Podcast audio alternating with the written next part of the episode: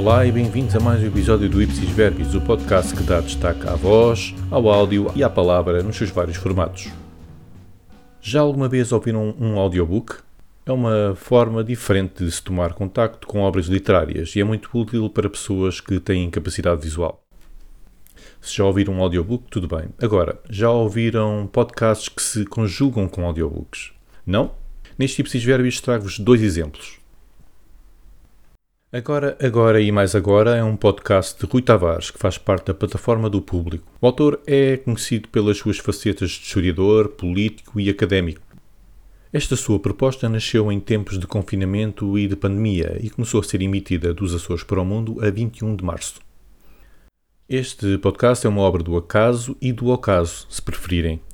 Rui Tavares estava nos Estados Unidos a confluir informação para a escrita de uma obra até que a pandemia do coronavírus se generalizou pelo mundo. O autor explica-nos a situação num dos mais recentes episódios. Antes de tudo isto começar, eu estava a dar aulas nos Estados Unidos e a fazer pesquisas para um livro chamado Agora, Agora e Mais Agora, com ponto de interrogação no fim, que eu ainda não sabia que iria ser um podcast. E estava a pesquisar para a memória segunda deste livro, aquela que é dedicada aos guelfos e gibelinos. Nas prateleiras da sala de leitura geral ficaram uma série de livros gerais que os funcionários da biblioteca acabaram por ter de recolher.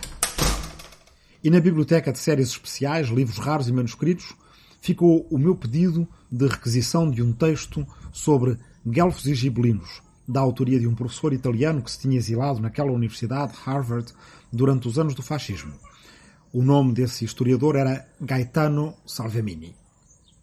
Não faço ideia do que diz o manuscrito de Salvemini sobre guelfos e gibelinos. Não o cheguei a consultar.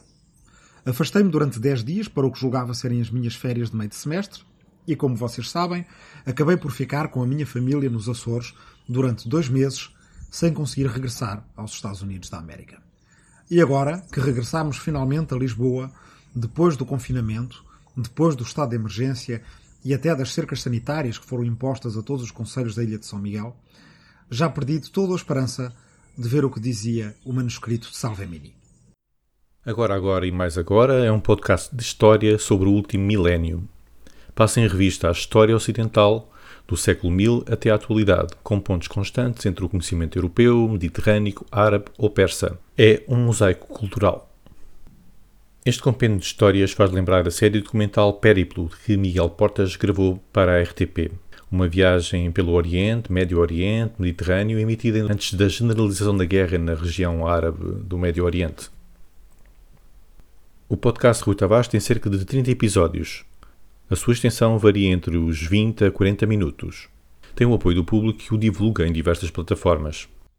A ignorância geopolítica dos impérios atuais acrescentada ao preconceito de que no Médio Oriente há apenas muçulmanos, judeus e alguns cristãos, mais as consequências terríveis do terrorismo islamista radical, e as menos terríveis, mas mesmo assim extremamente soberbas, dos missionários cristãos evangélicos que insistem em querer converter os últimos sabeus e mandeus que existem e vê-los, tal como os viram os portugueses no século XVI, como apenas uma espécie de cristãos que estão à espera de ser convertidos, fazem tudo o que podem por destruir o resto de um tesouro de diversidade e criatividade humana que persiste no Médio Oriente há mais de 3 mil anos. Mas, na verdade, este mosaico é ainda mais complexo e rico do que aquilo que poderíamos imaginar, porque ele não faz só parte da herança do zoroastrianismo, mas também partilha uma herança com a filosofia grega antiga. O que muitas destas religiões tinham em comum entre si e com o zoroastrianismo que as precedeu, era serem religiões gnósticas, ou religiões do conhecimento. Gnos é uma palavra que vem da palavra grega para conhecimento, gnosis. A ideia de base é que para nos ajudar na luta contra o mal, o Deus Supremo colocou nos humanos uma centelha de conhecimento, ou uma possibilidade de sabedoria, que dá acesso ao mundo real e que dá acesso também ao mundo das ideias que existe por detrás do mundo imperfeito das coisas em que nós vivemos. O escritor João Neto tem desde o início do ano um podcast chamado Meridiano 28. Mas não é do que um seu livro, lançado agora em faseados audiofascículos. O autor tem um passado no jornalismo, é conhecido pelas suas crónicas e reside atualmente na Ilha Terceira, que o viu nascer em 1974. Meridiano 28 chegou às bancas há dois anos. É um romance que vive no contexto da Segunda Guerra Mundial. Relata a convivência de ingleses e alemães na Ilha do Faial. Famílias de várias nacionalidades trabalhavam em empresas de cabos telegráficos.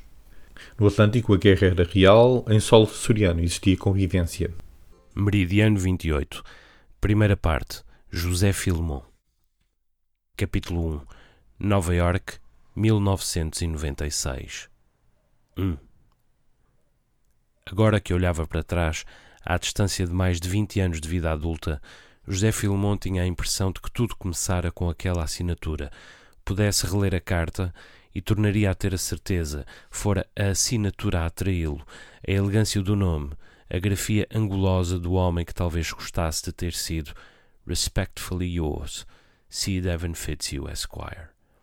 Ou então o papel, a folha espessa e rugosa, a dobra perfeita, a tonalidade isabelina que parecia contar da passagem dos séculos, como se o envelope houvesse ficado muito tempo esquecido num velho posto dos correios.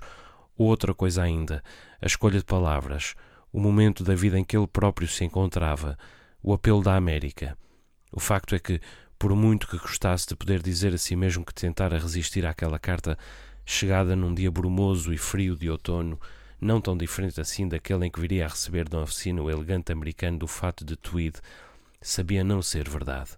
Naquela primeira tarde, chegado a casa ao fim de uma jornada de trabalho entediante, descobrira na caixa de correio um sobrescrito distinto de qualquer outro que alguma vez tivesse recebido e lera num português, aliás, imaculado.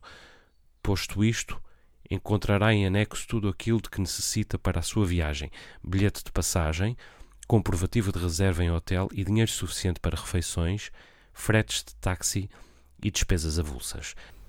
O vencedor do Grande Prémio de Literatura Biográfica da Associação Portuguesa de Escritores 2019 está a disponibilizar o seu livro em podcast. A cada semana sai um novo episódio que tem entre 8 a 15 minutos. A sua audição pode ser feita em qualquer plataforma de distribuição de podcasts e, ao contrário de muitos audiobooks, é grátis. A locução de Meridiano 28 é do próprio João Neto. A sua disponibilização em 2020 não veio ao caso. É o ano em que se assinala o 75º aniversário do fim da Segunda Guerra Mundial e da instauração da paz na Europa. A sua experiência com podcasts não é nova. Até há bem pouco tempo foi um dos colunistas do programa da Antena 1, O Fio da Meada. Menos de uma semana depois, estava a caminho do aeroporto JFK, instalado na primeira fila da classe executiva de um avião quase vazio. Tinha 23 anos, a disponibilidade exultante de um selvagem e um gosto particular na ideia de contrariar o tio. Para mais, nunca visitaram Nova York. Estavam então numa fase boa, ele e Hansi, depois de anos de um silêncio que nenhum fora capaz de vencer, e ambos haviam acabado por abraçar, José Filmon decidira deixar a velha casa da Penha de França e instalar-se num pequeno apartamento em Campo de Ourique. Protegiam-no então o emprego que havia assegurado ao concluir o curso, tão bem pago como só numa multinacional americana, e o êxito do site de citações a que se dedicara desde os tempos da faculdade e que, entretanto, começar a trazer-lhe rendimentos. Espero que tenham gostado destas duas propostas dadas neste episódio do Ipsis Verbis. Voltaremos em breve. Até lá podem ouvir o programa em plataformas como Spotify, Apple Podcasts, Google Podcasts ou Anchor. A música audível no podcast está incluída no álbum Snapshot de Gonçalo Prazeres. O Ipsis Verbis é da autoria de Sérgio Bastos, mas também é vosso. Envie sugestões, ideias, partilhem com os vossos amigos. Até à próxima edição. Tchau!